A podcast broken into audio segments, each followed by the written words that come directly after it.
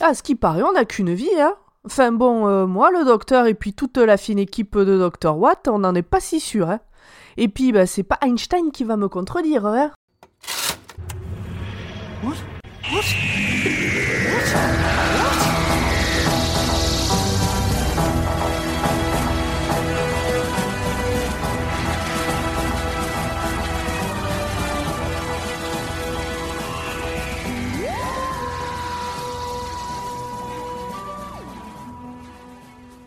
Bonjour et bienvenue dans Docteur What the Fuck, le podcast qui vous parle de docteur, mais qui ne vous donnera aucune prescription homéopathique. Au sommaire d'aujourd'hui, je vais revenir avec l'équipe habituelle, composée de Sébastien, Bonjour à tous. sur l'épisode de la semaine, qui s'intitule Apparition à la Villa Diodati, ou, dans la langue de Marie Shelley, The Haunting of Villa Diodati. Oh, oh. Donc c'est l'épisode 8 de la 12e saison, avec le 13e docteur, Jodie Whittaker, si je ne me trompe pas, parce que je dis ça complètement de tête. Si, si, c'est ça, la doctoresse, la première la, doctoresse. la première doctoresse. Et donc cet épisode va nous plonger au cœur du mythe de Frankenstein aux côtés de notre 13e docteur. Et donc avant de s'intéresser à l'épisode en lui-même, ce qu'on s'est dit, c'est que ce serait bien de, de se renseigner un peu sur cette question du mythe. Et même pas forcément que du mythe, hein, parce que en cherchant bien, je suis sûr qu'on peut trouver des exemples bien réels de Dr. Frankenstein. Tout à fait.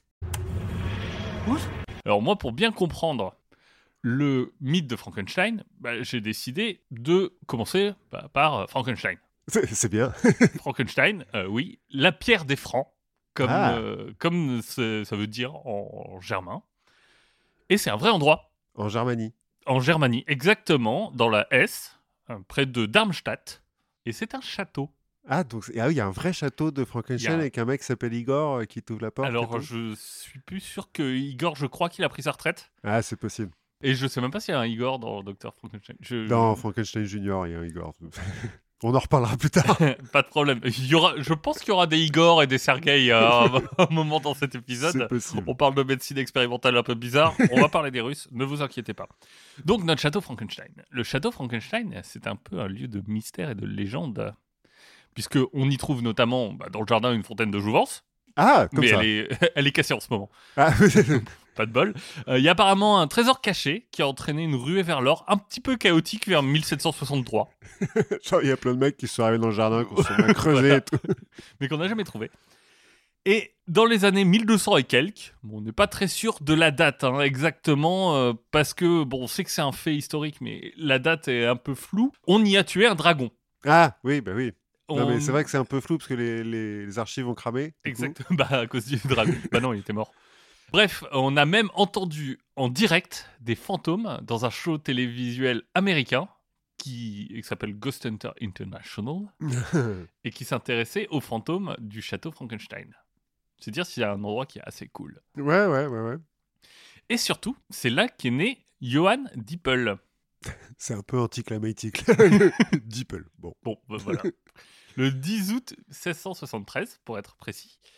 C'est un peu par hasard hein, s'il est né là, parce que sa famille ne s'est installée au château Frankenstein que depuis trois ans. Mhm. Pour d'obscures raisons de persécution religieuse, vu que papa est pasteur, en plus d'être euh, directeur d'école, et quelqu'un d'un peu important dans la communauté religieuse protestante. Mhm. Donc euh, papa est directeur d'école, donc le fiston, il va aussi à l'école. Attends, ça veut dire que directeur d'école, il peut se payer un château? Ça a changé l'éducation nationale. Bah, prêtre, euh, prêtre directeur d'école. Le- L'avantage de 1600 et quelques, c'est qu'il n'y a pas beaucoup d'écoles. En fait, c'est assez, c'est pas faux. c'est assez prestigieux, quoi, je pense. Il va aller à l'école, le fiston, et il va montrer assez vite qu'il est brillant. C'est un élève brillant. Malheureusement, bah, l'école va avoir un effet secondaire indésirable. C'est que bah, ça va commencer à lui faire un peu douter de son catéchisme au fur et à mesure où il apprend les choses. Et il va quand même persévérer un petit peu, hein, euh, notre ami, puisqu'il va quand même intégrer la faculté de théologie de Gießen. Oui, mais enfin, à l'époque, théologie, c'est- Oui. ça veut tout dire. Donc il y a une- la ville euh, étudiante locale, hein, donc euh, autour de Darmstadt, toujours dans la Hesse. Enfin, c'est près de la Ruhr, quoi, globalement. tu Donc, tu veux euh, dire des mots, là. L'Allemagne, voilà, près de, la, près de la Sauerkraut, à côté de la Kartoffelsalat. en gros, c'est pas très loin de la frontière alsacienne. Mhm. Et donc, notre, euh, notre ami arrive à Gießen, et là, il est toujours aussi brillant, et c'est à partir de là que les choses vont commencer à mal se passer. Parce que, en fait, tout le monde va se rendre compte qu'il est hyper brillant. Ouais, ça arrive euh, déjà bien. Et donc, tout le monde le kiffe. C'est mieux que dans l'autre sens. des fois, quand t'es trop brillant, on te jette des pierres. C'est ça. Bah, euh, on- là, tout le monde le kiffe. Et donc, euh, et donc notre ami Johan, il va prendre comme fait acquis que c'est un homme exceptionnel. Tranquille. Voilà. ça peut pas mal se passer. Donc, euh, en fait, tout au long de sa vie, il va être euh, se penser euh, beaucoup plus intelligent que tout le monde. Et en fait, dès qu'il voit un, un sujet, il se dit c'est facile, je vais en devenir un expert.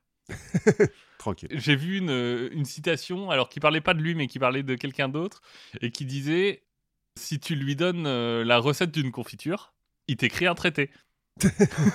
C'était qui, euh, du coup? C'est pas lui? Euh, Sir William Batford, je crois, quelque chose comme ça. Bref. Alors qu'il devait pas être si exceptionnel que ça. parce que- non, bah non. je- En tout cas, il est moins fort que Bonne Maman, Voilà. a priori. Donc, après la fac, il finit sa fac, tout le monde est, est aux anges, euh, il est trop fort. Là, il- c'est la fac, hein, donc il va faire un petit Erasmus. il va à Strasbourg. Ouais, enfin, il va pas très loin, quoi, quand même. Non, mais bon, c'est un, un petit Erasmus. Il va commencer à creuser un peu le, la philosophie, s'intéresser à la philosophie, mais aussi il va commencer à se mettre aux sciences. D'accord. Hein, à la vraie science, il se met à la chiromancie. Alors là, qui romancier rappelle, c'est les cartes? Non, c'est l'étude de- des lignes de la main. Ah C'est- C'est très scientifique. Beaucoup plus que les cartes. Le problème, c'est qu'à Strasbourg, il va pouvoir y rester que deux ans. Parce que bah, il a malencontreusement tué un challenger dans un duel. ça arrive aussi. Ce qui est toujours. Mais le problème, c'est que c'est mal vu quand c'est toi l'étranger. Oui. Et bah, il va retourner à Gießen euh, en tant que professeur et enseignant à la cour du duc local. Il va se retrouver pris dans une controverse dont on raffole dans la confiture, puisqu'à ce moment-là, s'affrontent au sein de l'église luthérienne les orthodoxes et les piétistes. Ah, les piétistes, nouveaux joueurs.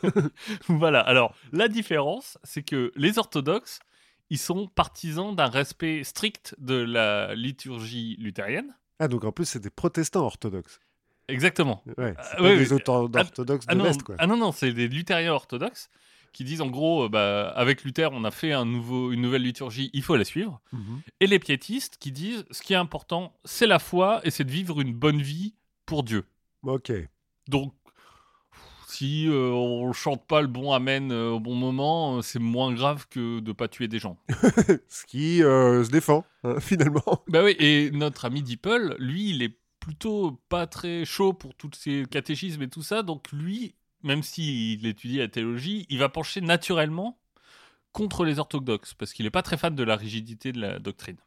Le problème, c'est que en face, les piétistes, ils insistent pour qu'en fait on règle les problèmes sans acrimonie ni violence. Ouais. Et ça, il sait pas vraiment faire.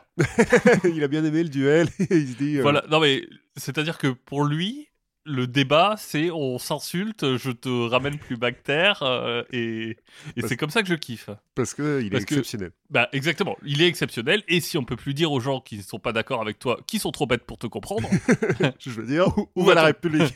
Exactement, c'est un pas de plus vers la cancel culture, j'ai Voilà, l'impression. Si on se fie un peu à ce que disent ses contemporains, lui, ce qu'il aime, en fait, c'est la contradiction. Toujours et tout le temps. C'est au point que on n'arrive même plus vraiment à savoir ce qu'il pense. Donc il doit être super. Faut l'inviter à dîner, quoi.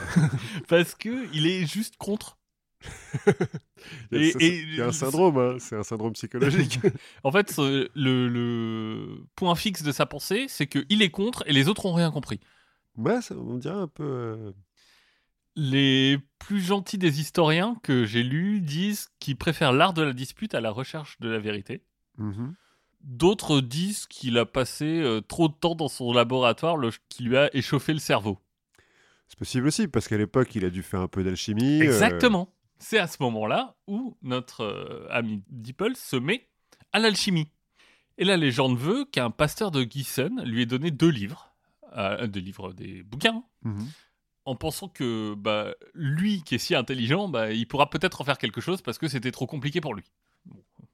Deeple dit ok, bah, Attends, je veux dire. euh, je veux dire, c'est hyper simple, pas de problème.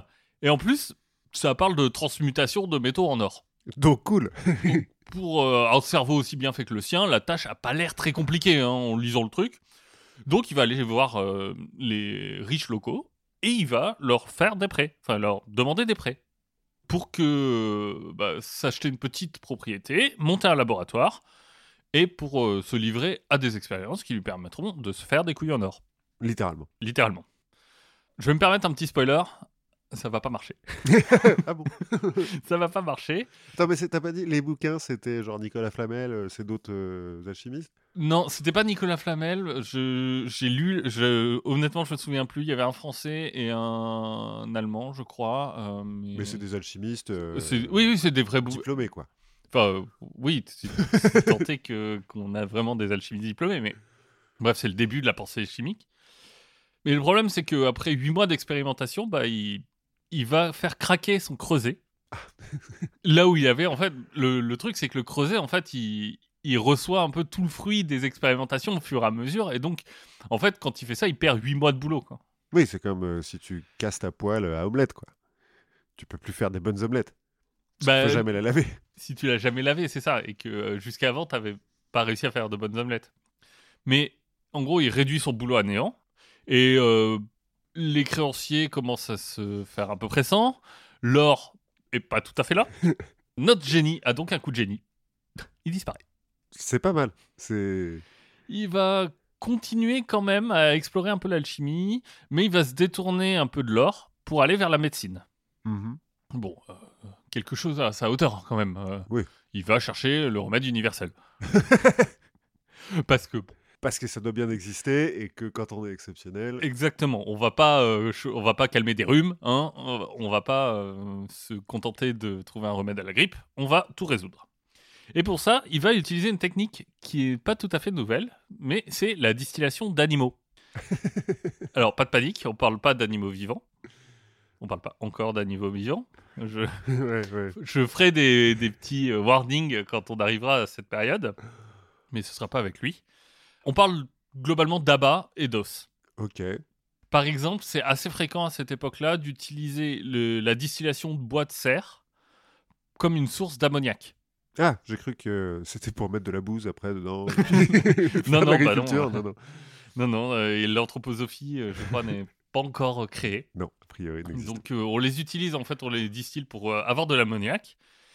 Et notre ami du château Frankenstein va donc créer l'huile de Dipple, principalement formée d'hydrocarbures azotés. Mhm. Donc, euh, c'est un peu du pétrole avec du- de l'azote, hein, Tranquille. qui permet donc de soigner tous les maux, selon Dipple. Oui, parce qu'en soi, ça soigne quoi? Bah, il faut voir que depuis, les utilisations de cette huile ont un peu disparu. hein. Déjà, du temps de Diderot, on se moquait. Elle a quand même été utilisée comme arme chimique pendant la Première Guerre mondiale. Et on s'en est servi un peu longtemps pour empoisonner les puits. Ah oui, donc un remède bien, quoi. Voilà, un remède euh, qui marche bien. C'est parce qu'il avait pas assez dilué, je pense. oui, je pense que c'est ça. En 1704, son père meurt. Mhm. Et là, en fait, son prestige et surtout ses chances de percer dans le milieu académique local diminuent beaucoup. Euh, Puisque son père, c'était un appui de poids. Et donc, notre Johan va émigrer vers Berlin. Mhm. Alors, pas pour faire la teuf, hein, euh, mais pour revenir à ses premiers amours. Il va créer un atelier de transmutation en or. Normal. Et il va s'imposer localement, en fait, comme euh, un- une sorte d'autorité euh, en matière d'alchimie. De toute façon, c'est une autorité, quoi qu'il arrive. mais auprès du roi Frédéric Ier. Ah oui, quand même. Oui, oui, il est reconnu, on lui demande, euh, on lui demande par exemple d'expertiser un concurrent qui dit voilà, j'ai une j'ai une méthode pour transmuter les métaux en or. Et il dit non, c'est de la merde. par contre, sa méthode pour les transformer en argent, ça marche pas mal. Ok. Mais en fait, quand il dit ça, tu te rends compte que quand il dit ah mais sa méthode pour transformer l'or en argent, ça a l'air pas mal. C'est qu'il qu'il commence à mettre un peu d'eau dans son vin. Oui, c'est vrai que il est plus en contradiction totale avec tout le monde. Et qui commence à discuter un peu, euh, un peu plus volontiers science Mhm. entre guillemets, avec euh, de l'ouverture d'esprit et avec d'autres hommes de l'art. Ce qui commence à faire quelque chose de nouveau. Il dira même qu'il a croisé euh, le légendaire Lascaris. Alors Lascaris, c'est une sorte d'alchimiste de légende Mhm. qui a en fait laissé un peu partout en Europe des bourses qui contiennent euh, des poudres de transmutation. Ok. C'est-à-dire que très régulièrement, tu as des gens en Europe qui disent Hey, moi j'ai une bourse euh, avec tout le matériel pour, faire, pour transmuter le- des métaux en or, et c'est l'Escaris qui me l'a donné. Ah ouais, donc c'est un, un, un prête non facile, quoi. C'est un peu Kaiser voilà. Soze, quoi. c'est- tout, ce qu'on sait de ce monsieur. D'accord, d'accord. Euh, on en déduira ce qu'on veut. Mais en tout cas, c'est dans son laboratoire, en prêtant euh, main forte, enfin plutôt en prêtant un peu de soude, en l'occurrence, qui a été contaminé par ses expériences, un fabricant de couleurs qui essayait de fabriquer du carmin, que bah, par hasard, comme d'habitude dans beaucoup de découvertes scientifiques, il va fabriquer, enfin le fabricant de couleurs en l'occurrence, va fabriquer du bleu de Prusse. Mhm. Euh, donc là, on est toujours en 1704. Donc on a une vraie invention qui vient, euh, alors pas directement de lui, mais un peu, puisque c'est lui qui a, fou- qui a fourni le- la soude contaminée. En fait, c'est la contamination de la soude Ouais. qui fait qu'au lieu d'avoir du rouge, tu as du bleu. Et notre ami, il va se mettre euh, un peu sur la voie de la respectabilité en étudiant à Leiden euh, la médecine, euh, à Leiden aux Pays-Bas, donc avec un des médecins les plus brillants de son temps. Et il va être considéré finalement comme plutôt euh, un bon médecin, un bon chimiste, mais toujours un connard. Parce qu'en fait, à force de s'engueuler avec les autorités politiques du coin, toujours pour des questions de religion, hein, euh, il va être banni de Suède et de Russie. il va passer 7 ans de prison au Danemark pour hérésie. Et euh, bon, sa vie va décliner euh, à partir de ce moment-là. Il va finir par euh, sombrer un peu dans l'obscurité et mourir en 1734 dans son lit à côté de son labo. Ok. Donc j'ai cherché un peu la vie de ce, bo- de ce bonhomme, hein, qui est le mec le plus connu du château Frankenstein. Et en fait, même si, bon, il a comme disséqué des animaux hein, pour apprendre la médecine et pour le bien de ses expérimentations huileuses, les alchimistes étaient aussi connus pour leurs expériences de transfert d'âme. Ce qui marche vachement mieux que le transfert d'or. voilà. Que euh, alors, apparemment, le transfert d'âme, euh, si vous l'essayez chez vous, ça marche avec un tuyau et un entonnoir. Même pas de poudre, Perlin Ah, Papin. je, ou- sais- je sais pas trop. Mais il n'y a rien de concret qui lie euh, notre ami euh, Johan Dippel finalement à son confrère de fiction. Mhm. Euh, Bon, à part le nom de Frankenstein. T'as par le château, quoi, ouais. Voilà. S'il fallait trouver une inspiration un peu plus plausible à notre bon docteur, je pense qu'il faudrait plutôt aller du côté de l'Italie Mhm. et d'aller du côté de Giovanni Aldani. Mhm. Alors, il fait des super pattes. euh, bon, euh, en fait, il faudrait aller du côté de Giovanni Aldani et de son oncle, qui a un nom qui est resté un peu plus dans l'histoire, qui s'appelle Luigi Galvani. Ah, qui a inventé la galvanisation, peut-être. Alors, il n'a pas inventé la galvanisation en soi, puisque la galvanisation, ça vient plus tard, euh, et c'est de la science des matériaux. Lui, il fait plutôt de la biologie, Mhm. mais ça a été donné euh, en son nom. Donc, euh, Giovanni, il travaille dans le laboratoire de son oncle, hein, et il forme avec quelques autres étudiants un petit groupe de recherche qui joue avec des bouteilles de Leiden.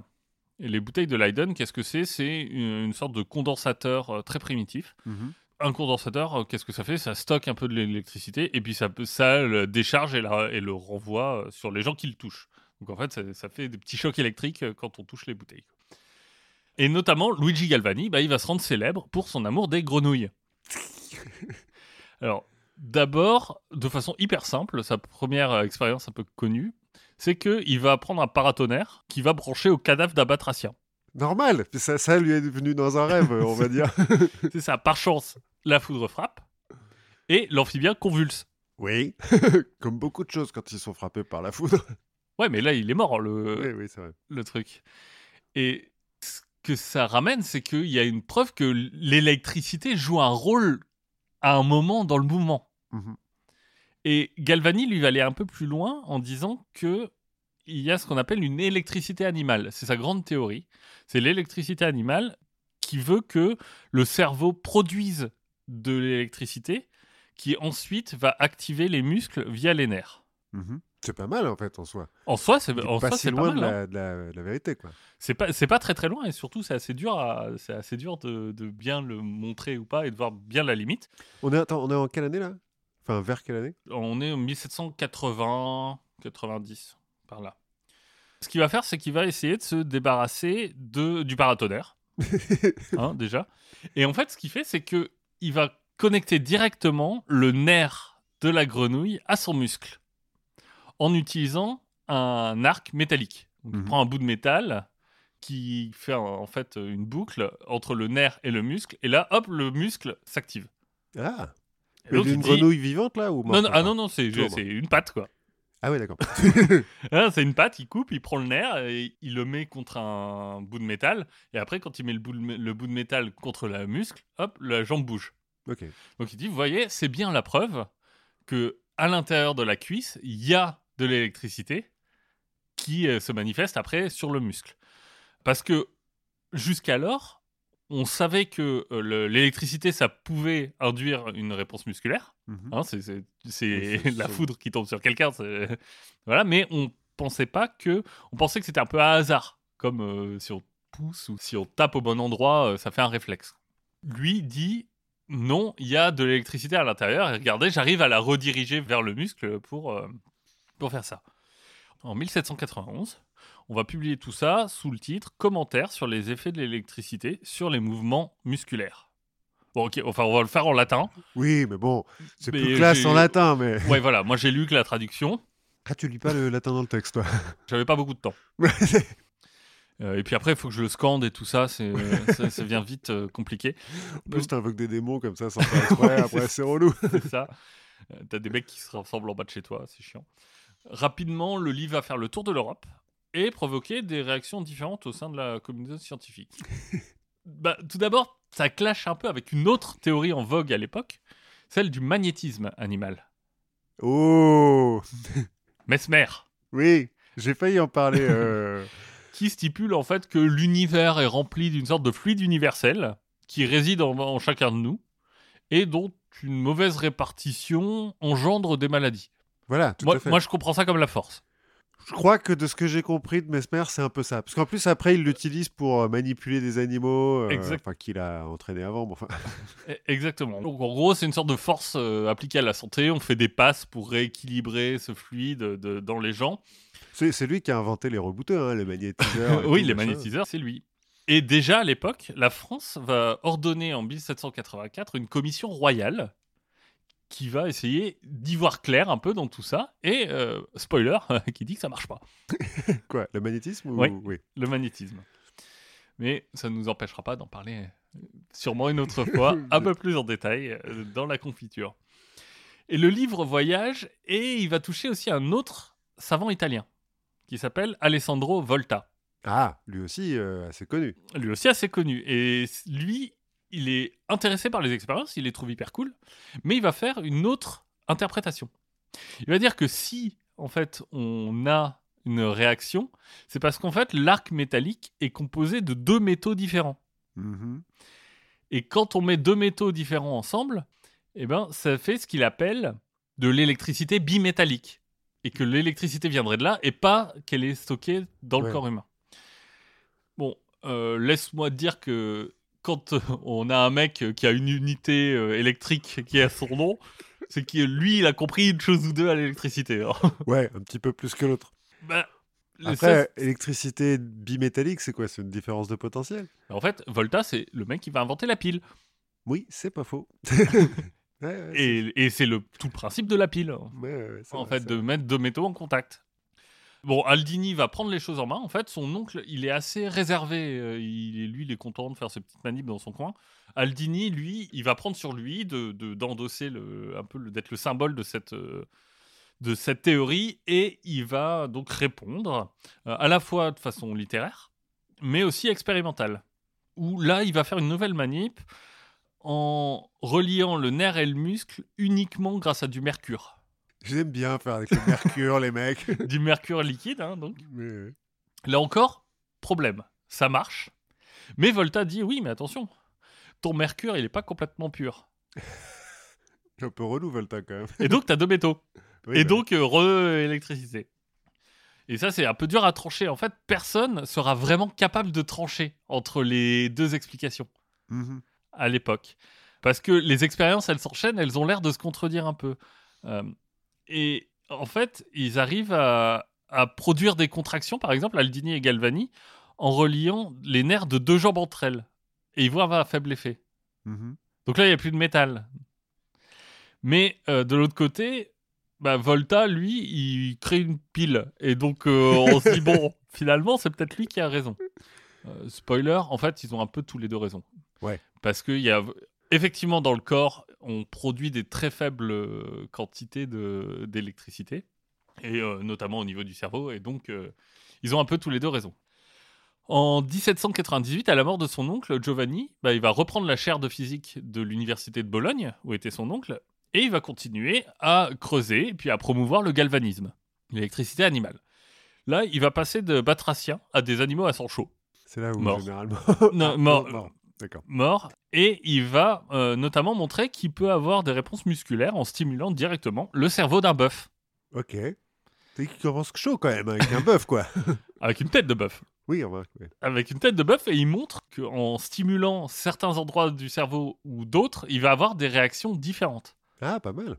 Donc on commence à comprendre qu'il va commencer à, à dire ah mais regardez euh, le, le côté droit ça va plutôt aller à gauche du, du visage, côté gauche à droite. Enfin, il commence en fait à, à poser les bases de, le- de la neuroscience. Mhm. Ah Oui, pour faire ça, petite ironie, c'est que pour stimuler, il utilise des piles euh, voltaïques. Ouais, c'est ce que j'allais dire à un moment donné, oui, il va utiliser des piles. Bah ouais, ça marche. Mais- Euh, il va pas rester là parce qu'en fait, lui, il est persuadé s'il fait ça, c'est pas juste parce qu'il aime bien euh, faire sourire des animaux morts. hein. Même si c'est agréable, je veux dire. Même bon. C'est qu'il est persuadé que ce galvanisme peut servir médicalement. Ça peut être un vrai outil médical. Et donc, il faut pas se contenter d'en rester à des bouts d'animaux. Ouais. En janvier et février 1802, avec l'aide de la ville de Bologne, il va passer à l'échelle supérieure. Il va conduire ses expériences sur les cadavres de trois criminels fraîchement décapités. Écoute. Comme c'est historique et que à l'époque les gestes barrières sont pas encore à la mode, hein, on va faire ça en public. Et euh, bah, il va faire bouger un peu les organes euh, des, des cadavres. il va jouer un peu avec euh, le cerveau. Notamment, il va se rendre compte qu'en stimulant le corps calleux du cerveau, donc c'est un peu le, le pont entre l'hémisphère gauche et l'hémisphère droit, il est capable de générer des mouvements massifs de la tête Ouais. qu'il associe à l'épilepsie. Ah, bah, il a pas complètement tort. Alors, c'est beaucoup plus compliqué que ça, mais, euh, mais effectivement, le corps calleux peut jouer un peu, euh, amplifier les crises d'épilepsie.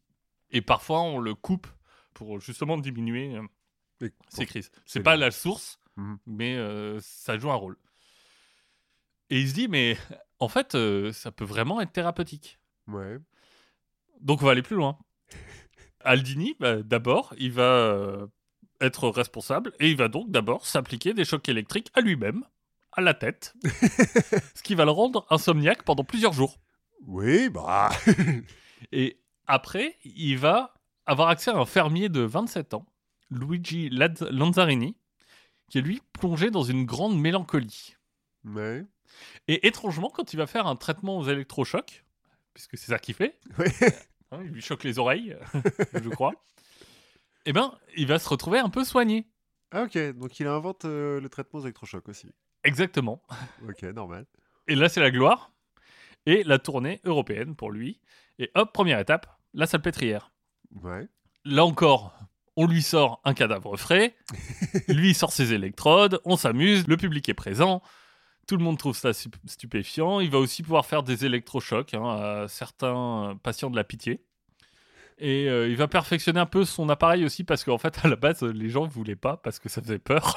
parce que c'était un truc qui faisait hyper peur, donc il va cacher, il va cacher les fils, euh, machin.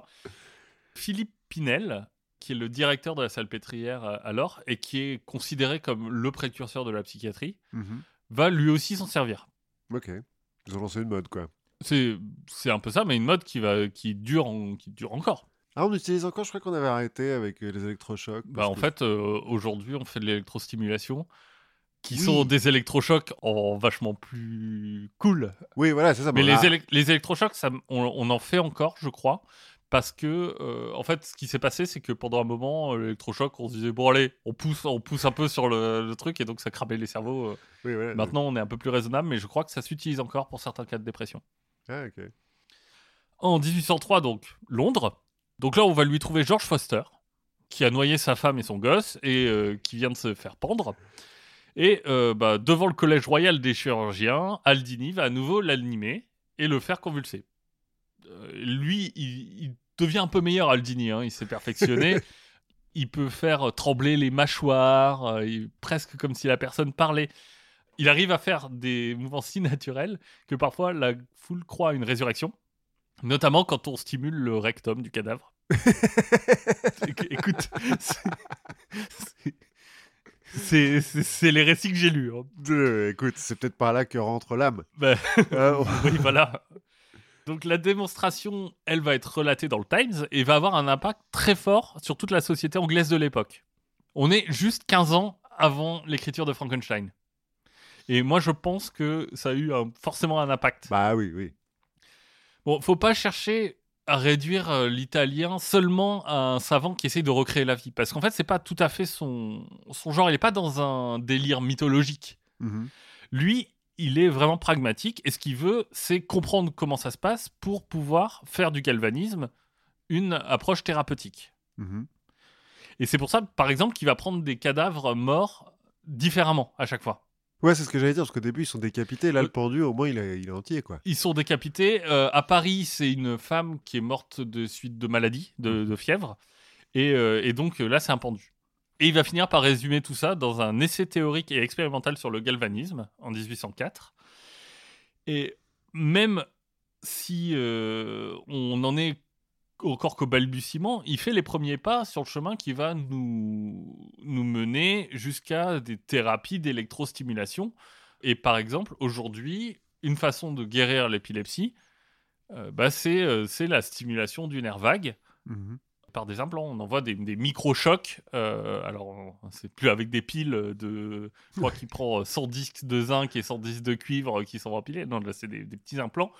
Mais, on- mais c'est des choses sur lesquelles euh, le- les chercheurs travaillent encore en ce moment. Ouais, Parkinson aussi. J'avais vu des vidéos euh, sur des électrodes que tu mets dans les, des cerveaux de gens qui ont Parkinson et qui leur modifient la- l'humeur euh, juste en tournant un bouton. C'est assez incroyable. Les mecs, ils se mettent à rire pour rien, puis à pleurer juste après. Là, là en l'occurrence, l'avantage du, du nerf vague, c'est qu'on on peut le prendre euh, dans l'épaule. Oui. C'est parce que là, pour Parkinson, il faut planter des trucs dans le cerveau quand même. Voilà, Ça fait- faites pas ça chez vous. Quoi. voilà, ne, ne faites pas ça chez vous sans l'avis de vos parents. Voilà. Étrangement, il va dévouer la fin de sa carrière à d'autres types de recherches, plutôt utilitaires, euh, sur l'art de se préserver de l'action de la flamme. Ok. Euh, donc, il va travailler avec l'amiante, par exemple. euh, qui marche. Enfin, qui en- ceci dit, est inifugé. enfin, est un matériau qui inifuge. Il va travailler aussi sur l'éclairage d'intérieur. Il va refaire l'éclairage de la Scala. Écoute, c'est un homme brillant lui aussi. euh, Voilà, mais, il a beaucoup de talent. Qui s'est dit, bon, bah, je vais faire autre chose de ma vie maintenant, mais, mais toujours orienté vers euh, servir les gens, faire Ouais, des trucs pratiques. Bon, il y a d'autres candidats pour l'inspiration de Frankenstein. J'ai trouvé des gens où je me suis dit, eux, ils auraient pu- vraiment pu être sur cette liste s'ils étaient nés un peu plus tôt. Ouais. Parce que leur euh, combat pour euh, ramener la vie chez un mort a été, on va dire, euh, poussé. Mhm. Alors, il y, il en a un qui me, enfin, qui m'a fait rire. Il y a Robert Cornish, Parce qu'il s'appelle Corniche ou... qui s'appelle Cornish, qui est un médecin américain, qui, dans les années 50, se disait que bah, le cœur, euh, ça n'était pas si, forcément si utile que ça pour faire circuler le sang. Et c'est pour ça qu'il expérimentait sur des animaux, qu'il étouffait, voilà, ne faites pas ça chez vous, c'est horrible, qu'il étouffait et qu'il mettait ensuite sur une balançoire à bascule. voilà, qu'il euh, qui bougeait de haut en bas pour faire circuler le sang. Ouais. Bon, comme on n'est plus au XVIIIe siècle, le UCLA, qui est la faculté où il est employé, le vire Ouais, pour bien. ses pratiques qui sont absolument pas éthiques. Lui dira qu'il a réussi à ramener à la vie deux chiens, dont un de façon euh, presque pérenne. Ouais, mais du coup, il doit vivre sur une balançoire, le chien, quoi. C'est pas pratique. Ben, je sais pas, non, lui il le dit. hein. Personne n'a vérifié que c'était vrai. Oui. Et euh, donc il va apprendre de ses erreurs et il va continuer ses expériences dans son garage. Mhm. Mais cette fois, bon, il fait un peu des trucs sur des porcs, mais il décide de passer à l'expérimentation humaine. Ok, tout va bien se passer. Et il, il cherche un cobaye. Mhm. Et il va trouver ce cobaye. Un mec qui dit Ouais, je suis prêt à mourir euh, si tu me ressuscites derrière. Il devait être brillant, Le- lui aussi. Le cobaye, Thomas McModigle, emprisonné à vie pour avoir tué une fille de 14 ans. ouais, bon. Et en fait, bah, ça se fera pas parce que l'administration pénitentiaire lui refusera la demande en arguant que c'est pas très éthique. Est-ce qu'il avait pas peur c'est- J'ai vu passer il y a pas longtemps qu'il y a un type condamné à mort aux États-Unis qui a fait une crise cardiaque, qui a été cliniquement mort pendant deux minutes, et puis qu'on a réussi à, à, enfin, Oui. pas, euh, pas ressuscité, mais à ramener à la vie, et qui du coup a fait un appel en disant bah, je suis mort. Eh ben, donc c'est ma- exactement, c'est exactement euh, ce que j'ai lu, c'est que derrière cette décision, il y a peut-être euh, le fait de bah, qu'est-ce qu'on fait d'un prisonnier ressuscité? le mec, il est mort, bah il a purgé sa, il a purgé sa peine. Ouais, ouais, ouais. Il est condamné- prison à vie, bah, sa vie s'arrête euh, et après euh, il peut ressortir. Ouais. Donc je sais pas ce que ça a donné là. Le- en l'occurrence là, le- La nouvelle, c'est pas, ça n'a pas encore été jugé, je crois. d'accord. Et là, euh, c'est bah c'est la- en Californie, ils ont dit non non, on prend pas le risque. Bon, lui, il est un peu, euh, un peu taré, hein, euh, Robert Cornish. Pour moi, le vrai successeur de Galvini, et en fait, le, la vraie euh, illustration du docteur Frankenstein, il a été diplômé de l'université de médecine de Moscou en 1914. Mhm. Donc, Sergei Brioukonenko, de son petit nom, euh, a la chance donc de finir sa- la fac en 1914, tout juste pour pouvoir aller sur le front au sein de l'armée impériale russe. Mhm. J'ai cru comprendre qu'il allait pas passer une expérience folle folle de peu de gens ont, ont beaucoup pendant aimé. la Première Guerre mondiale. Et il va rentrer après la Révolution russe pour euh, travailler dans un grand hôpital de, de Russie, enfin de, de l'Union soviétique à ce moment-là. Et lui, il a un problème. Parce que lui, il aimerait étudier de plus près comment fonctionnent les organes. Mhm. Le problème, c'est que quand tu prélèves euh, un organe, bah, il a tendance à s'arrêter de fonctionner. Oui, c'est- problématique, mais c'est le cas. C'est- Et ça empêche de vraiment bien comprendre comment ça marche. Tout à fait. Et notre ami russe, il va se mettre en quête d'un moyen de maintenir le fonctionnement d'un organe hors de son corps d'origine. Tout va bien se passer. Résultat de trois ans de boulot, il va le présenter en, mille- en mai 1925 au deuxième congrès des pathologistes russes. Mhm. Et il va utiliser... Alors, on, on prend 10 minutes de pause pour les gens qui aiment pas trop les, les expériences sur les animaux. On fera des chapitres pour pouvoir sauter euh, les moments, parce que moi aussi j'ai un moment qui est un petit peu crade. Ok, on fera des chapitres, on, on vous- on s'occupe de vous, n'ayez pas peur. Donc, en utilisant une machine qui simule le fonctionnement du cœur et des poumons, et donc euh, une sorte de, de machine cœur-poumon, on appelle ça, Mhm. il va arriver à faire revenir à la vie, enfin une sorte de caricature de vie, la tête d'un chien. Sans le corps. Juste Sans- la tête. juste la tête. Voilà, voilà. juste la tête et euh, dans les années qui viennent, il va, pers- il va perfectionner sa machine pour améliorer la qualité de vie de la tête, qui en fait, euh, bah, on voit qu'il tourne les oreilles quand il entend un bruit, que si on lui met un peu de jus de citron euh, près des lèvres, il va se lécher les babines, que les yeux bougent pour suivre un peu les, les gens. La vidéo existe sur Internet. euh, c'est une vidéo de 1940 qui s'appelle, je sais plus, euh, Expérimentation sur la, réa- la réanimation, je crois que ça s'appelle. J'ai été la voir pour que vous n'ayez pas à le faire. c'est très. N'allez pas la voir.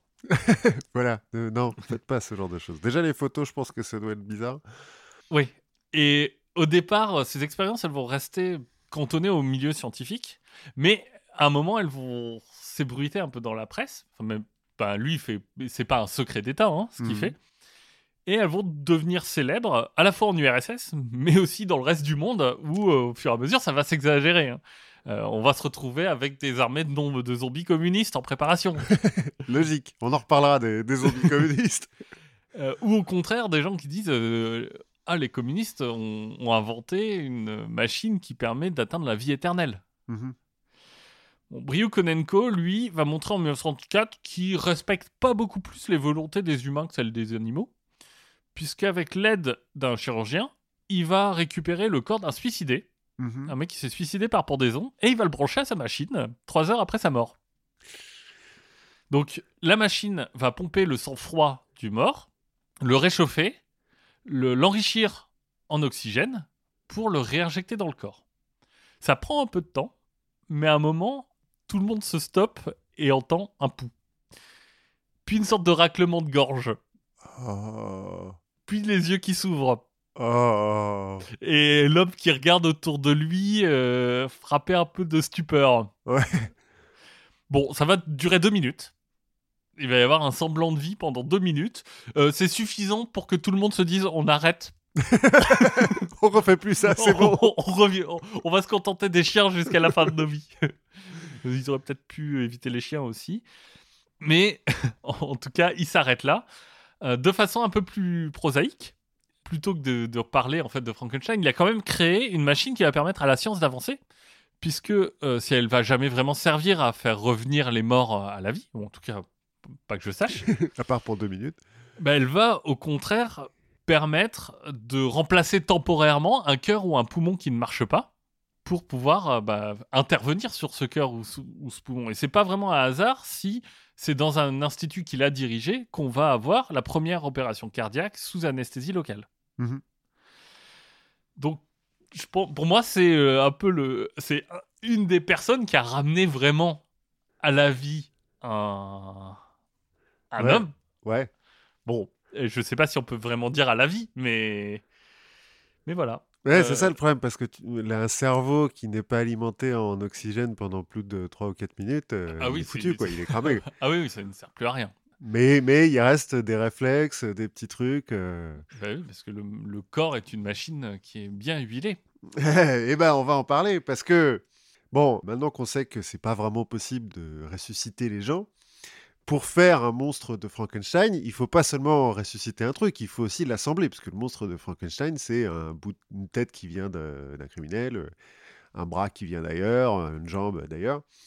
Donc il faut parler euh, assemblage de petits bouts de trucs euh, pour créer quelque chose, donc greffe et transplantation. Ouais. Moi, c'est ça qui m'a intéressé, parce qu'on va trouver un certain nombre de docteurs zinzin quand même aussi là-dedans. Et des Russes. Et des Russes. Alors, euh, full spoiler, euh, ça marche, ça. hein. De nos jours, euh, la transplantation, alors c'est pas, ça se fait pas comme ça, comme ça, hein, Oui. mais, euh, mais ça se fait. Oui, on se fait pas greffer la tête de quelqu'un d'autre. Pour le plaisir, non, c'est pas une opération de confort, mais il y a quand même beaucoup de gens qui sont sauvés grâce à des transplantations. Et donc, j'ai voulu me demander un petit peu d'où ça venait. Oui. Qui s'est dit la première fois? Mais tiens, je vais, Mais je vais prendre son bras pour le mettre. pour le mettre sur quelqu'un d'autre. Alors d'abord, euh, on va faire un petit, un petit peu de- d'étymologie, transplantation et greffe, enfin pas d'étymologie, de linguistique. C'est pas tout à fait la même chose, une transplantation, une greffe. Une greffe, ça peut venir de la même personne? Non, non, alors les deux peuvent venir de la même personne. D'accord. Euh, à ce moment-là, on parle d'auto-greffe ou d'auto-transplantation. Si si- tu sinon- la main droite et la main gauche. Ouais. Après, les problèmes mécaniques, hein, mais... Non, non, mais en fait, il y a transplantation quand on procède à l'anastomose chirurgicale des vaisseaux sanguins de l'autre. Ah bah oui. Voilà, alors anastomose, ça veut dire en fait qu'on les relie, quoi. Et qu'on Oui. les soude ou qu'on les, les coud, enfin bon, qu'on les relie. Et il y a greffe quand il n'y a pas de, de- d'opération sur la vascularisation. D'accord. Et qu'on attend que ça se fasse tout seul, Donc greffe de peau, quoi.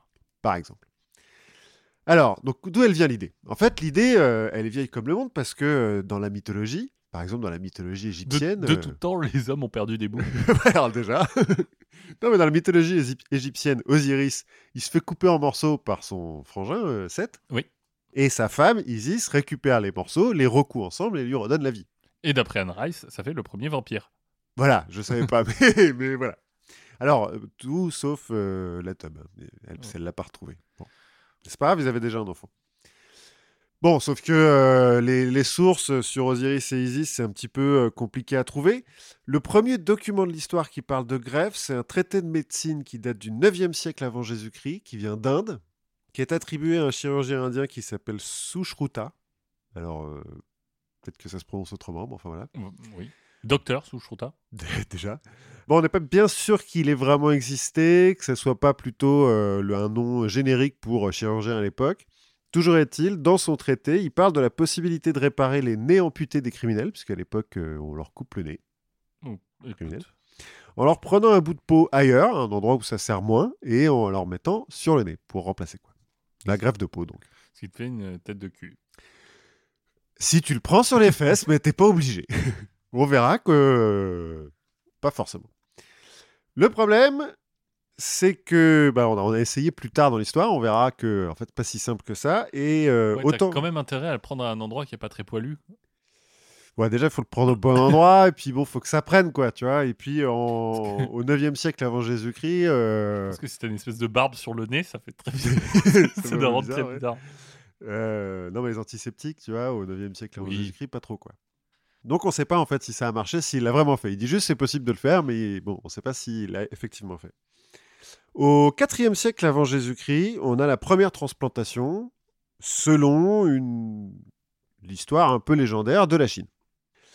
Parce- c'est les Chinois qui ont inventé la transplantation. Bah oui, parce que donc selon euh, cette histoire euh, dont on pourra peut-être un petit peu douter, un médecin chinois aurait échangé euh, donc au IVe siècle avant Jésus-Christ les cœurs d'un homme qui avait un, un chi fort mais une volonté faible avec celui qui avait un- d'un autre homme qui avait un chi faible mais une volonté forte, histoire de les euh, rebalancer, de leur donner euh, l'équilibre euh, aux deux.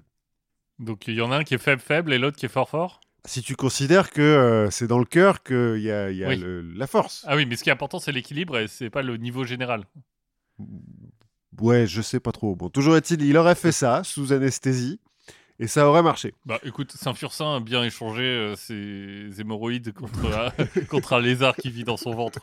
je veux dire. Je veux dire, il n'y a pas de raison de douter. Pourquoi pas? Donc ça serait la première transplantation cardiaque qu'il aurait fait, donc juste avec une anesthésie. Bon, euh, c'est déjà pas mal, il les a endormis. D'ailleurs, du coup, c'est une transplantation, une greffe de- d'hémorroïdes? Pour Saint-Fursin, là? Oui. Ben, je ne sais pas. Ça dépend. Bah, il faut avoir les détails, en fait. Tu- Oui. Si t'as pas les détails, tu sais pas. Là, on A pourrait... priori, des hémorroïdes, il faut que ce soit vascularisé quand même. Pour que... Bah, vu que c'est une veine, ouais, vaut mieux. Mais bon, on sait jamais. Des mecs qui font des trucs bizarres. Bon, on peut peut-être douter un petit peu de cette histoire, notamment parce que le médecin en question, euh, il aurait rencontré un dieu qui lui aurait donné des visions rayons X, qui lui permet, ceci dit, euh, de, de diagnostiquer les gens juste en les regardant. Donc, euh, Ça fait gagner du temps. oui. Donc, on peut douter de ça. Ou alors, c'était le docteur, le docteur, euh, le fameux docteur Wu, qui passait par là. Ouais, Peut-être euh, un autre euh, épisode de voyage temporel. Voilà. Bon, donc on va euh, la première vraie grève de l'histoire. hein. On saute dans le temps. Elle a lieu à la fin du IIIe siècle après Jésus-Christ, puisque on la doit à Saint Côme et Saint Damien. Alors Saint Côme et Saint Damien, c'est deux frères jumeaux. Il y en a un qui est chirurgien, Côme, et l'autre qui est pharmacien, Damien. Et ils sont assez réputés, notamment parce qu'ils prennent pas d'argent euh, pour faire la médecine et tout. Euh, ils opèrent dans le sud de la Turquie. Ok. Et d'après l'Église, dont on, on ne doute euh, jamais, pas douter, oui. non, on ne peut pas douter, pour sauver un patient dont la jambe avait été atteinte de gangrène, il lui aurait coupé la jambe et il l'aurait remplacée par celle d'un Éthiopien qui passait par là. Qui a rien demandé à personne. Mais bon, bah merci, voilà. merci la Bible. Merci, c'est comme ça. Et donc, ça aurait sauvé le patient. Et vu Bon, que... l'Éthiopien est mort. Oui, bon, bah, euh, écoute... On fait pas d'omelette sans casser des œufs. Voilà, c'est ça. Mais comme il y a plein de tableaux de la Renaissance qui mettent en scène euh, la dite opération, ça doit être vrai. Je veux dire, euh, Oui, c'est pra- pratiquement euh, une documentation vidéo. Quoi. voilà, c'est ça. Et on voit bien d'ailleurs dans les tableaux en question que la jambe euh, greffée est noire alors que l'autre est blanc, ce qui prouve bien que c'était bien. Au contraire de la jambe gangrénée. Qui, ouais, elle est grise, pardon, du coup la jambe elle est marron, celle Oui. qui est greffée, et... mais on voit pas la jambe gangrénée sur le truc. Ils auraient pu la remettre sur l'Éthiopien. C'est vrai. C'est pas très cool. On voit pas le reste de l'Éthiopien non plus d'ailleurs. Bon. bon, on peut peut-être douter un petit peu de ce truc-là parce que les deux, euh, comme et Damien, là, ils ont été martyrisés en 300 et 303, enfin au début du 4e siècle. Et puis euh, le mec qu'ils ont sauvé, ça serait à la fin du, du 4e siècle. Donc après qu'il se soit fait euh, écorcher en place publique, bon, Ouais, c'est moins facile. En règle générale, euh, l'opération, une fois que t'es écorché, ah, en même temps, tu, tu sais de quoi tu parles, quoi. T'as pas pas besoin d'avoir un mec qui donne les rayons X. Voilà. Bon, on arrête avec les, les, les légendes euh, diverses et variées. Un premier vrai exemple de greffe euh, documentée, elles sont pratiquées au XVIe siècle en Italie, notamment par un certain Gaspare Tagliacozzi. En fait, à l'époque, il y a beaucoup de duels en Italie, Mhm. euh, donc à la rapière, donc il y a beaucoup de mecs qui se retrouvent avec des bouts de nez en moins, parce que c'est des duels au premier sang. Enfin, voire beaucoup de riches qui se. Ouais, en l'occurrence. Et donc les riches qui ont un bout de nez en moins, ils sont un peu vénères et ils aimeraient bien se faire réparer ça. Et donc euh, Gaspare, il reprend euh, l'idée de l'Indien là, c'est de prendre un bout de peau ailleurs et de le mettre sur le nez. Le problème, c'est que si tu coupes juste un bout de peau et que tu le colles sur le nez, bah, le bout de peau il se gangrène et puis euh, si t'as pas de bol, la gangrène elle se répand. Donc non, ça ne marche pas. Mais euh, moi, ce que j'ai, on m'a dit, c'est que si l'impact du duel est plus petit qu'une pièce de 2 euros, tu peux le faire avec juste de la résine spéciale. Carglass répare, Carglass remplace. Exactement. On n'est pas, on n'est pas sponsorisé. hein. C'était juste pour la blague. Enfin, s'ils veulent, Oui, cela dit, Carglass, si vous nous écoutez, vous pouvez donner au Patreon de podcast. de- du label Podcut. En tout cas, Gasparet, donc il a compris qu'il fallait pas juste euh, couper un bout de peau sur le cul du type et, et lui mettre sur le nez. Il fallait, d'une façon ou d'une autre, que ça- la peau soit vascularisée le temps que ça prenne. Donc, ce qu'il fait, c'est qu'il découpe un lambeau de peau sur le bras euh, du patient. Il bloque le bras au niveau de la tête et il colle ce lambeau de peau sur le nez. Et puis, il bloque le bras euh, pendant quelques semaines, le temps que ça prenne, en fait Ouais. sur le nez. Et une fois donc que la peau du bras a pris sur le nez, il la détache du bras. Et donc tu te retrouves avec un nouveau-né et puis un, un bout de peau en moins sur le bras. Enfin, Bon, ça repousse. voilà. C'est moins chiant. C'est moins relou. Voilà. Bon, il n'a pas des résultats incroyables non plus. Hein. Ça marche pas à chaque fois, comme beaucoup de mecs qui meurent. Mais il invente comme ça la greffe italienne qui sera utilisée quand même jusqu'à la Première Guerre mondiale pour réparer les gueules cassées. Ah. Comme quoi. Au 19e siècle, la médecine progresse et donc on se met à expérimenter sur des animaux. Tu nous en as parlé. Et en 1837, par exemple, a lieu la première greffe de cornet sur une gazelle. D'accord. De- donc cornet de l'œil, hein, pas cornet euh, sur le. Non, pas de corne. Non, la cornée de l'œil. Parce que donc la cornée, t'as pas besoin de la vasculariser pour la greffer. Donc c'est une greffe. Sur une gazelle, alors c'est fait par un Allemand, je crois, mais euh, bon, qui devait avoir une gazelle sous la main. oui, bah, je pense qu'on a dû trouver une dans la campagne allemande. Ça doit être ça. Après, est-ce que ça a vraiment marché? C'est quand même difficile de faire passer un test de vie de, De de- vision. Alors, à une A, gazelle. E, Z. Bon, en tout cas, 1837, la première fois qu'on le fera sur un humain, il faudra attendre 1905 quand même. Les, les humains sont un peu peureux quand on leur parle de leurs c'est yeux. un, un peu un truc de routine, quoi, d'aller voler la cornée euh, de- des enfants du tiers-monde pour. la mettre sur des riches, possible. Alors, Non, crois- maintenant on la, on la retaille la cornée. Moi, je me suis fait opérer des, des yeux. En 1883, Théodore Kocher, un Allemand lui aussi, qui s'est spécialisé dans les opérations sur la thyroïde. Attends, je dis qu'il est allemand, je suis pas sûr, c'est pas très grave. Transplante des tissus thyroïdiens d'un patient sain à un patient atteint de goitre. Parce qu'en fait, euh, en- donc il étudie beaucoup les mecs qui ont- sont atteints de goitre. Il se rend compte que c'est un rapport avec euh, la thyroïde. Donc il leur enlève la thyroïde. Qu'est-ce qu'il devient d'ailleurs, Edouard Balladur? Alors, attention, le goitre. le, le goitre. euh, Médicalement, c'est pas la même chose. Non, c'est beaucoup plus impressionnant parce que c'est vraiment très gros. Le problème, c'est que quand tu enlèves la thyroïde de quelqu'un, notamment de quelqu'un qui est jeune, qui est atteint d'un goitre jeune, il a de fortes chances de développer du crétinisme. Du- du- Un retard mental, donc. Parce que, bah, en fait, euh, la thyroïde, ça sert à quelque chose. Mais comment est-ce qu'on pourrait mesurer ce retard mental? On est en 1883, ils ont déjà commencé leur truc? Ils ont déjà commencé, euh, puisque Binet, c'est en 1905. Donc là, on est. euh, on, on doit être au moment où on commence à, à se dire que l'intelligence c'est lié à la taille des bras. à la taille du goitre, en l'occurrence. Donc il se dit qu'il faut faire autre chose. Il faut pas juste enlever la thyroïde, et donc il transplante de la thyroïde d'un mec à un autre. Ça marche. Alors, euh, pas hyper bien au début, notamment parce qu'il a aucune idée de... du système immunitaire, donc euh, ça marche quand les gens sont compatibles, mais euh, bah, ça c'est un petit peu... Mais le dé, quoi. hein. Ouais, c'est ça. Mais de temps en temps ça marche. Ok, cool. On progresse, on progresse. Il va quand même obtenir un prix Nobel hein, en 1909, euh, Kocher, pour euh, ses travaux sur la thyroïde. Ouais, je l'ai pas dit, notre ami Briou Konenko, il a eu un. Alors, il a pas eu un prix Nobel, il a eu un prix Lénine. Oui, mais ça, ça on le donne facilement, non le- le- Bon, il y en a un par an, quoi, je crois. Il Ah a eu un titre posthume. Toujours est-il, l'idée qu'on peut remplacer un organe défaillant par un autre, ça commence à se répandre. Et donc, euh, eh ben, on redouble les expériences sur les animaux, malheureusement pour eux. En 1902, Emmerich Ullmann réussit la première autotransplantation d'un rein sur un chien. Donc, autotransplantation, ça veut dire que euh, ça vient du, du même euh, organisme. Oui. Donc, ça implique, c'est qu'il a enlevé le rein d'un chien et qu'il lui a remis après. D'accord. Le chien a survécu. Euh, pas en se demandant euh, peu pourquoi on lui a fait. à quoi ça sert? Alors, il a survécu 5 jours. Bon, c'est pas fou. Non, Mais c'est déjà ça. Parce que sans rein, euh, bon, voilà. la vie ne vaut plus rien. Il va continuer dans les expérimentations euh, sur le rein. Il va essayer d'implanter un rein de chèvre dans, dans un chien. D'accord. Ça ne marche pas. Ça y est, on ouvre la porte, hein, à- n'importe quoi. Il faut tenter des trucs. Par remarque, quand tu sais pas, quand t'as- Ouais, c'est jamais. tu tentes, hein, c'est Voilà. comme ça qu'on apprend. Et un rein de cochon dans un homme, ça ne fonctionne pas non plus.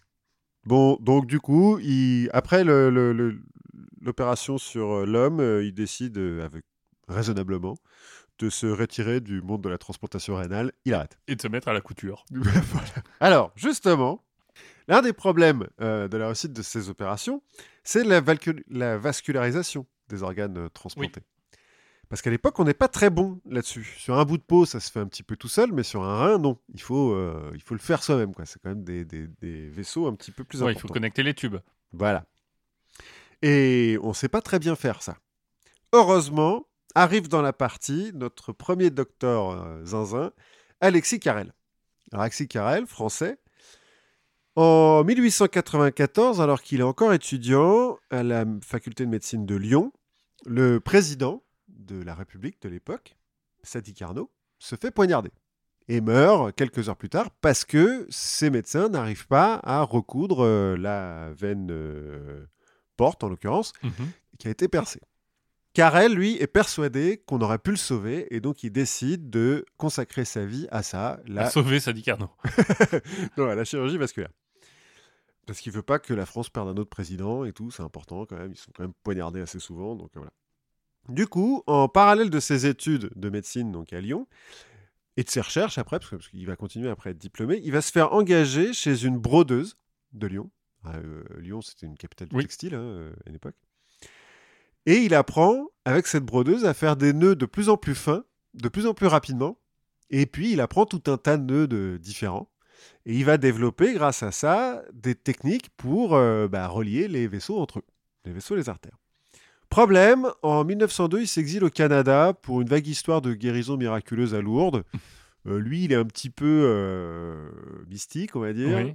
Et euh, il va soutenir Mordicus que oui, oui, les eaux de Lourdes ont sauvé une tuberculeuse qui était à deux doigts de mourir. Euh, la faculté, de- enfin l'Académie de médecine euh, française dit euh, bah non, tu es relou. Non, ce n'est pas vrai. voilà, hein, ce n'est pas possible. Et Fake puis, news. on est en 1902. c'est- À l'époque, l'Église n'est pas en odeur de sainteté en France, donc il s'exile, il va au Canada. Au Canada, il essaye d'appliquer ses techniques de broderie à la transplantation rénale.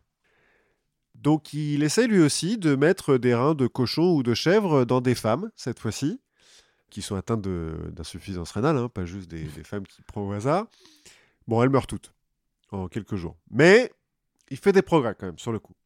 Et puis, euh, ça, on en entend parler un petit peu de cette expérience. Du coup, en 1906, il est invité à New York pour intégrer l'Institut Rockefeller, qui est un peu à la pointe euh, de la recherche à l'époque. Et il va y passer la plus grande partie de sa carrière d'ailleurs. Là, il continue à expérimenter sur des animaux et il va réussir la première autotransplantation rénale fonctionnelle sur une chienne. D'accord. Donc elle a survécu cette fois-ci. Mais donc, à nouveau, ça veut dire qu'il lui a enlevé le rein avant de lui mettre. Mais bon, au moins, il lui a remis, elle a survécu. Oui. Il va pas y en avoir beaucoup qui vont survivre. Après, il va essayer avec d'autres organes, du coup, de- puisqu'il a réussi avec le Toujours rein. la même chienne? Alors, je ne sais pas. Non, je pense qu'il y en a beaucoup, malheureusement, qui sont morts dans cette histoire. Avec des résultats un petit peu plus mitigés, notamment parce qu'il ne les remet pas forcément à la bonne place. Parce qu'autant le rein, c'est assez facile d'accès, autant il y en a d'autres, c'est facile de les enlever, mais alors pour les remettre, Oui. c'est galère. Du coup, euh, il va essayer de mettre euh, le cœur des, des chats dans leur cou, ou, ou des chiens. Ça ne marche pas. Il meurt assez vite. Spoiler. Ne faites pas ça chez vous. ne faites pas ça. En, 1920 en 1908, Et si vous connaissez des gens qui font ça chez eux, prévenez la police, c'est pas normal. jetez un, gardez un petit œil euh, critique sur, sur leur vie. Voilà. En 1908, il va un peu plus loin en tentant la première transplantation de tête sur un chien, enfin sur deux en l'occurrence, puisque donc il prend la tête d'un chien et il la colle sur un autre. Donc il crée le premier chien à deux têtes, qui euh, ne survit que quelques heures. Donc euh, c'est deux tiers de Cerbère. Alors, euh, ce- cela dit, il fait la, c'est des, c'est une greffe. Le, Enfin, le c'est une- c'est une- chien, euh, c'est le, le chien meurt en entier ou juste la tête en plus? Alors d'abord, enfin, en fait, ils euthanasient les deux parce que euh, ils se rendent compte que c'est un petit peu trop c'est vraiment, crade. c'est vraiment trop dégueulasse. Alors c'est une transplantation parce que il y a, il relie les, les, les veines, les vaisseaux et Mhm. les artères, mais il essaye pas de relier les, Les nerfs. les nerfs. Ouais. Bon, ça marche pas de ouf. Donc, puisque après 2-3 heures, il est obligé d'anesthésier tout ça, mais ça l'arrête pas. Il va continuer euh, à expérimenter sur euh, la chirurgie vasculaire et la chirurgie cardiaque notamment, et il va obtenir un prix Nobel de médecine en 1912 quand même, parce que c'est un type important. Bon, après, ça se dégrade un peu, parce qu'il est persuadé que les cellules sont immortelles, donc il fait des expériences là-dessus. Euh, notamment, il arrive à maintenir... Spoiler alerte. Non. non. Mais il arrive, enfin, selon lui, à maintenir en vie un cœur de poulet pendant 30 ans. Ah. Alors, c'est ce que la première. Quand tu lis euh, sur Alexis Carrel, euh, tu dis ah, un cœur de poulet pendant 30 ans. En fait, c'est des tissus d'un embryon de poulet, des tissus cardiaques d'un embryon de poulet. Donc en soi, euh, peut-être même des cellules souches. Qu'il a mis en culture dans une boîte de pétri et qui nourrit régulièrement bah, en remettant de, de- de la nourriture Oui. dans la boîte de pétri. Les gens qui euh, ont critiqué un petit peu cette expérience ont notamment critiqué son protocole expérimental pour nourrir la boîte de pétri. Parce qu'ils disent, mais euh, s'il a remis d'autres cellules, comme il n'avait aucun moyen de vérifier Oui. que c'était bien La les même. cellules de poulet, voilà, euh, à l'origine, en fait, ça se trouve, il a cultivé euh, n'importe quoi pendant 30 ans. Quoi. Oui, et puis ça se trouve, euh, bah, elles- les cellules, elles se, elles se mitosent, elles, elles se, elles se dédoublent, t'en as qui meurent, t'en as qui restent. enfin, Ça prouve pas qu'une cellule est immortelle, en tout cas. Oui, et puis c'est pas la même. Encore une fois, n'allez pas voir la vidéo. Mais il y, a- il y a des vidéos de cœurs de chien qui battent tout seuls en noir et blanc, euh, en, dehors de, en dehors de tout corps. Voilà, bon. Donc euh, ça a fait parler un petit peu son histoire parce que effectivement quand tu es là, waouh, un cœur de poulet qui bat pendant 30 ans, bon, voilà. Il ne bat pas hein, non plus parce que c'est juste une culture dans une boîte de pétri.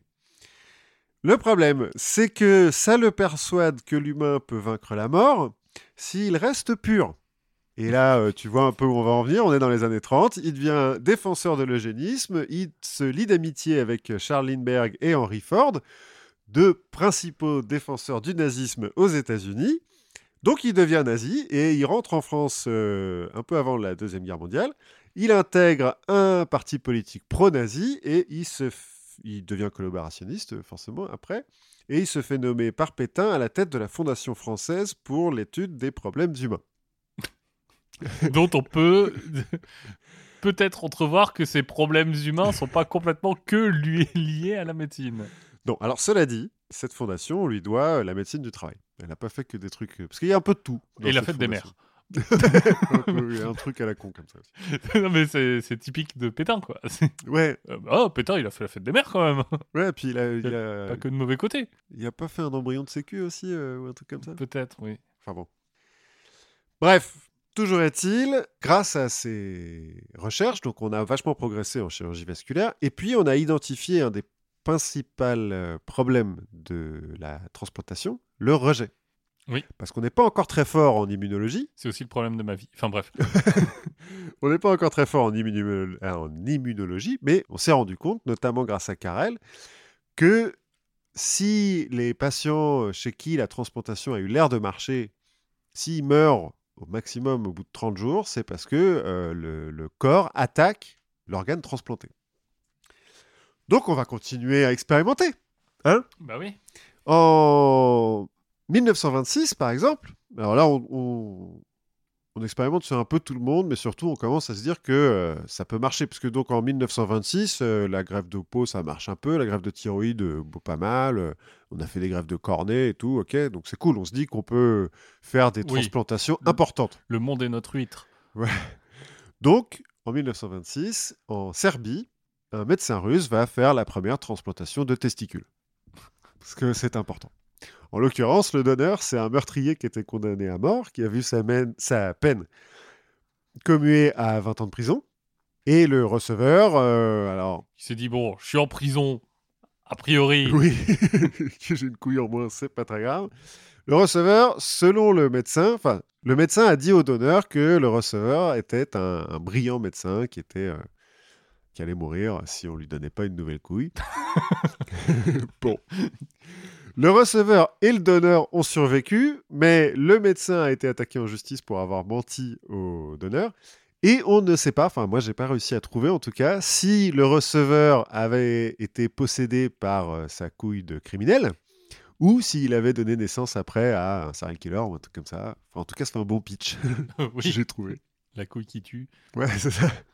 C'est plus ou moins le pitch de la main qui tue, non Euh, Je crois, oui. ouais, c'est ça. Bref, c'est là que on a un nouveau docteur qui entre en scène et qui va révolutionner le domaine. J'ai nommé Vladimir Demikov. Alors Vladimir est né en 1916 dans une famille de paysans russes, a priori assez pauvres. Son père meurt, euh, enfin est tué pendant la guerre civile russe, et donc il est élevé seul avec son frère et sa sœur par sa mère. Mais grâce au régime communiste, il peut aller à l'école. Et il se trouve qu'il est assez brillant. À 13 ans, après avoir vu un mécanicien réparer une voiture, il a l'idée qu'un être euh, vivant défectueux peut être euh, réparé en changeant une pièce, enfin la pièce défectueuse en Oui. l'occurrence, comme une voiture. Et donc pour vérifier, en rentrant chez lui, il prend un couteau de cuisine et il commence à découper le chiot de la maison. Sa mère l'arrête avant que des dégâts trop importants euh, aient lieu, mais c'est toujours rassurant quand ton adolescent veut découper ton Oui. animal de compagnie, Exactement. Quand... tout va bien. On parlera peut-être aussi. J'ai toujours pas lu le bouquin sur le psychopathe test. Ouais, oui, oui, c'est un des, c'est un des signes. À 15 ans, il devient mécanicien, donc, pour étudier un petit peu plus la, la réparation par changement de pièces défectueuses. Dans une usine de tracteurs, en l'occurrence, bon, toujours est-il, ça renforce euh, sa conviction. À 18 ans, il rentre à la faculté de biologie de Voronezh, Voronezh. Bon, c'est un bled au milieu de la Russie, mais il y a une faculté de, bio- de biologie quand même. Et trois ans plus tard, alors qu'il n'est pas encore diplômé, il va inventer le premier cœur artificiel qu'il implante dans un chien, à qui donc il a retiré le cœur d'origine. hein. Oui. Et le chien survit grâce à son cœur artificiel euh, bah, jusqu'à ce qu'on le débranche. Quoi, mais... mais il survit pendant euh, quelques heures. D'accord. C'est un exploit en soi. Oui. Et d'ailleurs, ça fait parler euh, dans, dans- dans le monde universitaire russe, ça fait parler et il est transféré à l'université d'État de Moscou. J'ai vu un schéma de son truc, c'est rudimentaire et vu que c'est un peu fait en bois et tout, machin. Alors, il arrive à faire le truc assez petit quand même, la taille d'un cœur de chien. Mhm. Mais, c'est branché, mais c'est quand même branché à, l'extérieur? Ouais, c'est branché à l'extérieur. Donc, euh, bon, Donc en fait, c'est un peu une, un perfectionnement de la machine de Bryukonenko. c'est possible. Sauf qu'il n'y a pas le- les poumons, c'est seulement le cœur. D'accord. Enfin, c'est vraiment une pompe, quoi. C'est vraiment le côté De où tu as deux euh, ventricules et tout. De euh. toute façon, euh, le cœur, c'est. Oui, c'est une pompe. En, fait, si tu parles à des biologistes, euh, ils- la plupart vont te dire que le cœur, si tu veux faire des organes artificiels un jour, Mhm. le cœur, c'est pratiquement le plus simple. Bah ouais, la preuve, euh, le premier en 1900. Parce que, en fait, le cœur, c'est juste une pompe. Il n'y a pas de fonction biologique, euh, de, de complexité, de d'hormones et, et de choses comme ça. euh. Mhm. Alors, c'est pas aussi simple, c'est pas aussi simple qu'une pompe, mais, euh, mais c'est c'est que mécanique. En tout cas, donc, premier petit exploit de Vladimir. À Moscou, alors petit détail amusant, pour euh, s'inscrire à la faculté de, de Moscou, il est censé donner une photo de lui en costard-cravate, avec une chemise blanche. Et il se trouve qu'il n'a pas ni costard, ni cravate, ni chemise blanche. Donc il prend une photo de lui normale et il va dessiner euh, le costard et tout. Il y a la photo, pour la trouver sur, euh, sur Wikipédia, c'est marrant. Mais faites attention aux autres photos. Voilà, ne regardez que celle-là. Ouais, quand je dis euh, sur le cas artificiel, là, euh, le chien a survécu pendant quelques heures, mais enfin, son cerveau n'a pas été alimenté pendant 20 minutes. Donc, euh, Oui. survie, euh, bon, plus ou moins. Bref. Il est diplômé en 1940 et, bon, comme un petit peu tout le monde à l'époque, il intègre l'armée rouge. Cela dit, il l'intègre en tant que pathologiste et expert médico-légal. Ce qui est euh, un poste un peu plus sympa que euh, porteur de balles, parce que c'est ton pote qui a le fusil. Voilà, tout à fait. Et puis pour lui, c'est bien, parce que du coup, les cadavres, ils arrivent déjà ouverts. Ou en tout cas, il a le droit de les ouvrir, quoi. Euh, Oui. Personne ne le regarde euh, bizarrement. Donc, euh, bon, bah, il passe la guerre comme ça, il va être décoré, c'est cool. En 1947, il retourne à l'université de Moscou et il recommence à expérimenter sur des animaux, en l'occurrence des chiens et des chats. Première contribution à la science de cette époque, il établit que le cœur, après une transplantation, doit obligatoirement être placé dans la cage thoracique pour être fonctionnel. Parce qu'il est catégorique, mettre un cœur dans l'aine d'un chat ou dans son cou, ça ne sert à rien. Ça ne marche pas. Dans la jambe, non plus. Non plus. J'ai essayé. ça ne- Il a tout essayé, ça marche pas, il faut le remettre à l'endroit où il est censé être. Censé être. C'est un progrès. Ouais. Ça fait avancer la science. Conséquence, en 1951, il effectue la première transplantation cardiaque orthotopique, donc au bon endroit, sur un animal à sang chaud de l'histoire, D'accord. De cœur. de cœur. Sur un chien, en l'occurrence, qui a survécu quelques heures. Bon, encore une fois, euh, qui n'a pas été alimenté pendant 20 minutes, mais Oui. Euh, c'est d'autant plus remarquable qu'il faut se souvenir qu'à l'époque, il n'a pas. euh, Alors, les anesthésiants, euh, ouais, plus ou moins. Il n'a pas d'anticoagulant, il n'a pas de microscope, il n'a pas d'instruments spécifiques. Enfin, il a des instruments de l'époque, quoi, mais voilà. Et qu'il n'a pas de machine cœur-poumon euh, pour euh, maintenir le, le chien en vie. Mais en fait, il se trouve que euh, Vladimir, il est hyper rapide, il est hyper doué de ses mains. D'accord. Donc il le fait ça hyper vite. Bref, dans la foulée, en 1953, il va inventer le pontage coronarien, en expérimentant sur des chiens, toujours, qui cette fois-ci survivent pour le coup. euh, vraiment, il y en a un qui a survécu 7 ans. euh. Oui, c'est une technique qui marche. euh, alors, qui est, cela dit, on a dû attendre les années 60 avant qu'on essaye sur des humains. Parce qu'on se- Bah oui, on se dit, tiens, ça vient des Russes.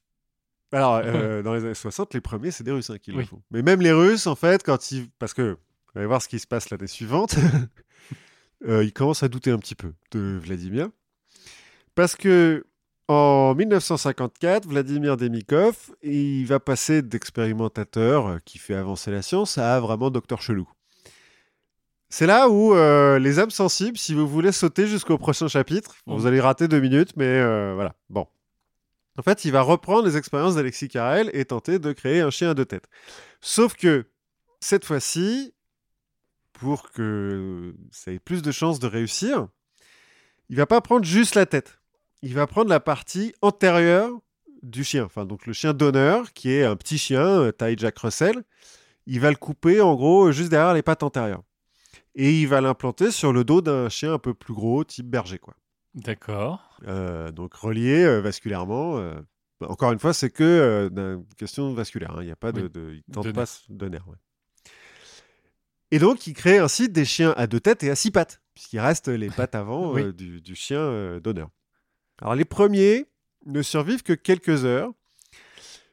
Mais alors, si j'ai les premiers, c'est qu'il va le refaire. Oui. Et il va en faire pas mal. Et en perfectionnant cette technique, euh, notamment en enlevant la partie postérieure du chien d'honneur que après avoir euh, relié la partie antérieure au chien receveur, euh, il va réussir à faire survivre ses créations jusqu'à 30 jours.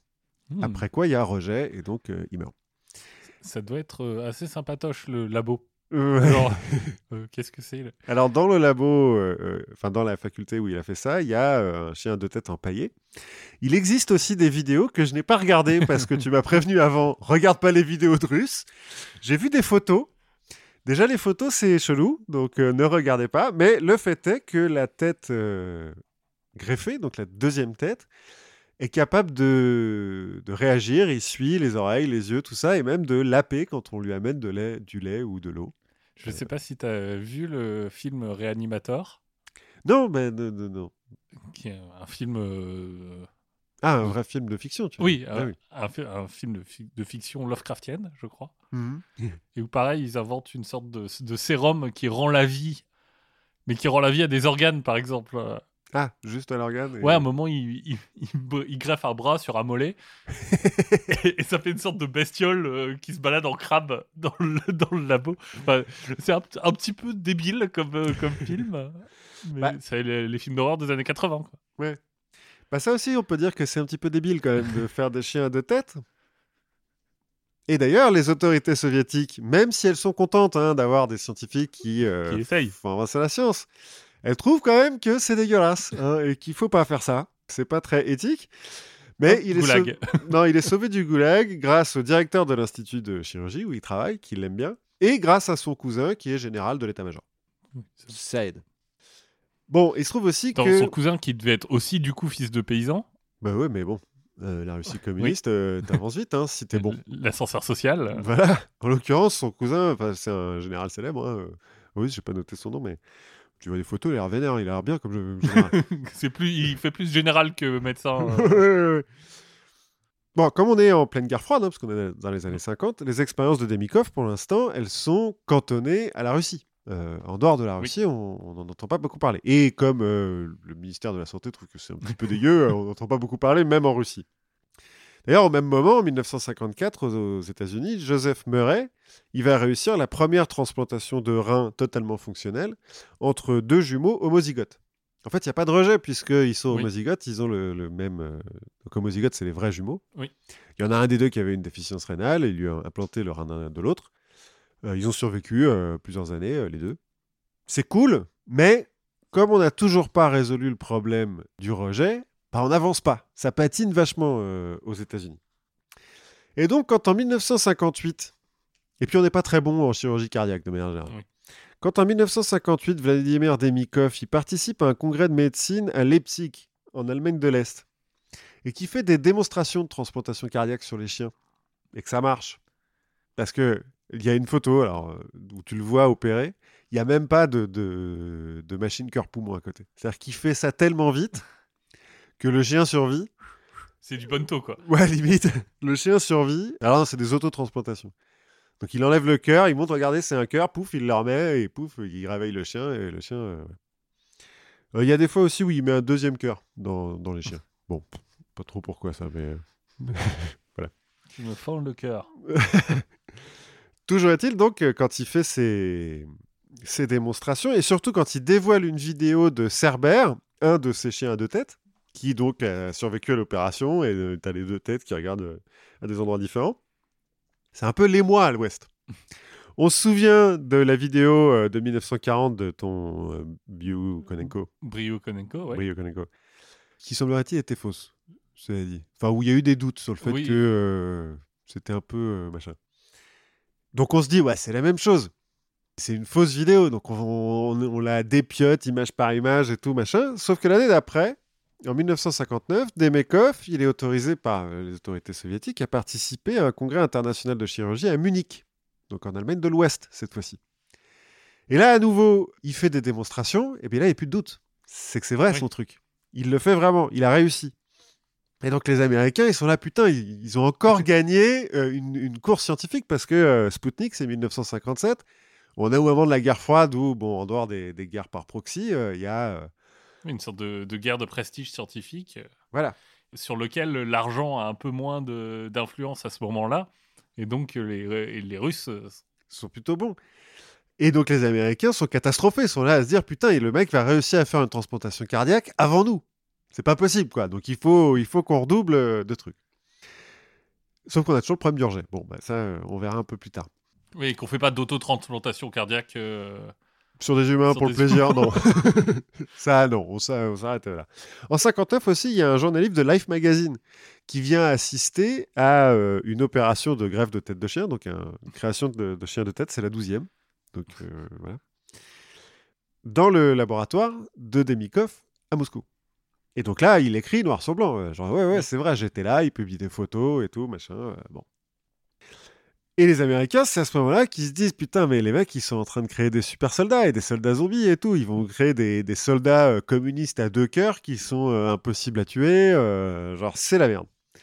Mais en fait, il y a un autre chirurgien visionnaire qui était à Munich et qui a vu tout ça. Un Sud-Africain, Christian Barnard. Lui, il trouve que c'est super ce que fait Demikov. Alors, en rentrant en Afrique du Sud, il, il s'essaye au chien de tête. Bon, ça marche pas. Parce qu'il est pas, il est pas si bon il que fait ça. trop chaud. Ça doit être ça.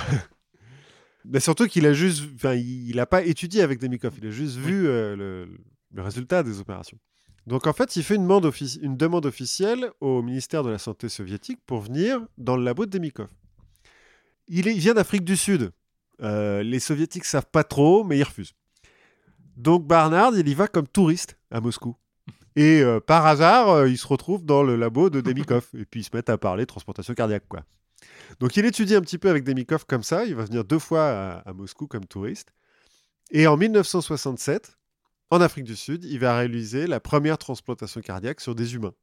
Qui, alors, marche euh, le, le- le récepteur, non. J'ai perdu le mot. Enfin, bon, la personne qui reçoit le nouveau cœur Oui, va survivre euh, 18 jours. D'accord. Ce qui est déjà pas mal. Après, il y a rejet, en fait, parce qu'on est toujours en, Oui, on a toujours, on sait toujours pas euh, pourquoi. Alors, il dans les années 60, si on, comment, on a compris pourquoi, mais on ne sait pas encore comment l'empêcher. Au début, on fait de l'irradiation. C'est-à-dire qu'on irradie euh, le- l'organe transplanté euh, au rayon X pour euh, buter euh, les, les anticorps Mhm. de façon à ce que le- l'organisme receveur ne voit pas d'anticorps différents et donc n'attaque pas le- le- l'organe. Alors ça marche pas hyper bien, mais dans les années 60, on découvre en fait les médicaments immunosuppresseurs et on commence à expérimenter dessus et c'est ça qui va permettre la transplantation un petit peu plus tard. Bon, quant à Vladimir, Demikov, il a un peu des problèmes quand il revient de Munich parce que les autorités soviétiques sont là genre mais attends, euh, t'as donné des secrets à l'Ouest et tout, t'es un traître, machin. Donc de nouveau, euh, général cou- Oui. Cousin de général, général de cousin, pardon, pour le sauver. Et il va publier ses recherches en 1960 dans un bouquin qui va être traduit euh, dans plein de langues et tout, euh, qui est un peu une- le premier gros bouquin sur la transplantation cardiaque. Et en 63, il va enfin obtenir son doctorat, parce que jusqu'à présent, il n'était pas docteur, en biologie, parce qu'on lui refuse celui de En médecine. biologie canine.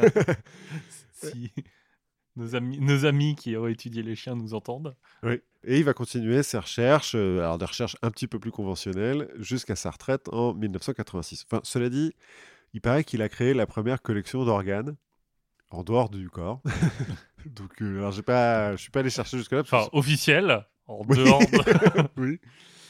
Bref. Dans les années 60, donc, les Américains reprennent la main grâce euh, aux médicaments immunosuppresseurs qui euh, vont régler petit à petit euh, le problème euh, du rejet. Et c'est en Amérique qu'on va trouver notre dernier docteur Maboul, en l'occurrence Robert White. Alors Robert White, en 65, il s'essaye aussi au chien de tête. Et il va même un petit peu plus loin parce qu'il va transplanter le cerveau uniquement d'un chien dans le cou d'un autre chien. Donc là, cette fois-ci, il fait un chien à deux cerveaux qui ne survit pas. Voilà, ça, ça sert à rien. Et puis, il est moins bon que Demikov pour faire ça. Et puis, en 1970, comme euh, là, les immunosuppresseurs, ça commence à bien marcher, et puis qu'on a des, des machines cœur-poumon et tout ça, il se dit, euh, allez, il faut passer à l'étape supérieure, on va transplanter une tête entière. Mais vraiment que la tête cette fois-ci, et pas sur un chien, sur des singes. Donc il va prendre deux singes, et il va couper leur tête, et puis il va placer la tête de l'un sur l'autre. Il fait Euh, les deux ou... alors, je ne sais pas s'il échange les têtes ou si. Bon, je pense qu'il en fait que sur un, quand même, parce que ça prend un peu de temps. Le singe obtenu, a, enfin, les, parce qu'il va le faire Oui. plusieurs fois, hein, quand même, ont une activité cérébrale, c'est-à-dire que euh, ouais, ils ont des réflexes. Si tu leur amènes du, du jus de citron, euh, ils ont un, un réflexe, tout comme ça. Mais ils meurent tous au bout de quelques heures, officiellement à cause d'une overdose d'immunosuppresseurs, parce que ils blindent de trucs les mecs. Et puis bon, est-ce qu'ils étaient vraiment en vie? C'est un peu euh, Oui. comme avec beaucoup d'expériences dont on a parlé, comme les cerveaux n'ont pas été alimentés pendant beaucoup plus que 5 minutes. Oui, ils ont des réflexes, mais Oui, c'est ça. Est-ce qu'on appelle ça la vie? C'est dur à dire.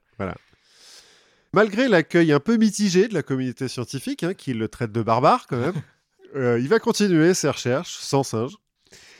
Mais il va continuer avec son idée de transplantation de tête et dans les années 90, il va proposer à Stephen Hawking et à Christopher Reeves de transplanter leur tête sur un autre corps, plus fonctionnel.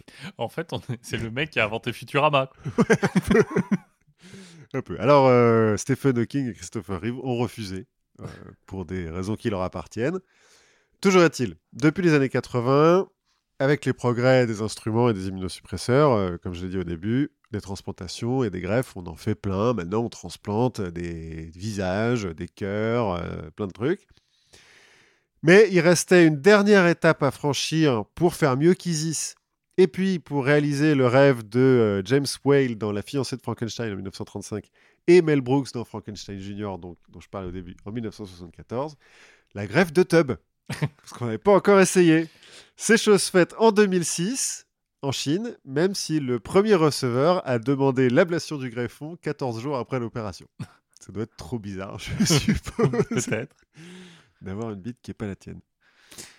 Voilà, voilà. Enfin, une, une bite qui est pas la tienne, euh, à la place de la tienne. Oui, oui. Oui. Sinon, bon. Sinon, c'est- ton choix. mais- Voilà, voilà. Donc, euh, la greffe, ça marche. Bah oui, ça nous permet d'avancer vers la création de, de créatures euh, dites de Frankenstein. Voilà. Ok, donc euh, là, on est, on est à peu près bon, j'ai l'impression, sur le mythe de Frankenstein et sur euh, les exemples réels. Ouais. Alors, je sais pas toi, mais euh, moi, ça m'a pris un peu de temps. hein, de- Oui, moi, je n'ai pas eu le temps de de- regarder l'épisode. Voilà, mais mm, c'est un peu mon problème aussi. C'est que du coup, on n'a pas vraiment eu le temps de regarder l'épisode. Donc, euh, ce que je vous propose, c'est qu'on refasse un petit épisode de Dr. What the Fuck pour euh, vous parler cette fois de l'épisode. Vraiment Voilà, tout Voilà. à fait. Donc à la prochaine fois. À la prochaine fois.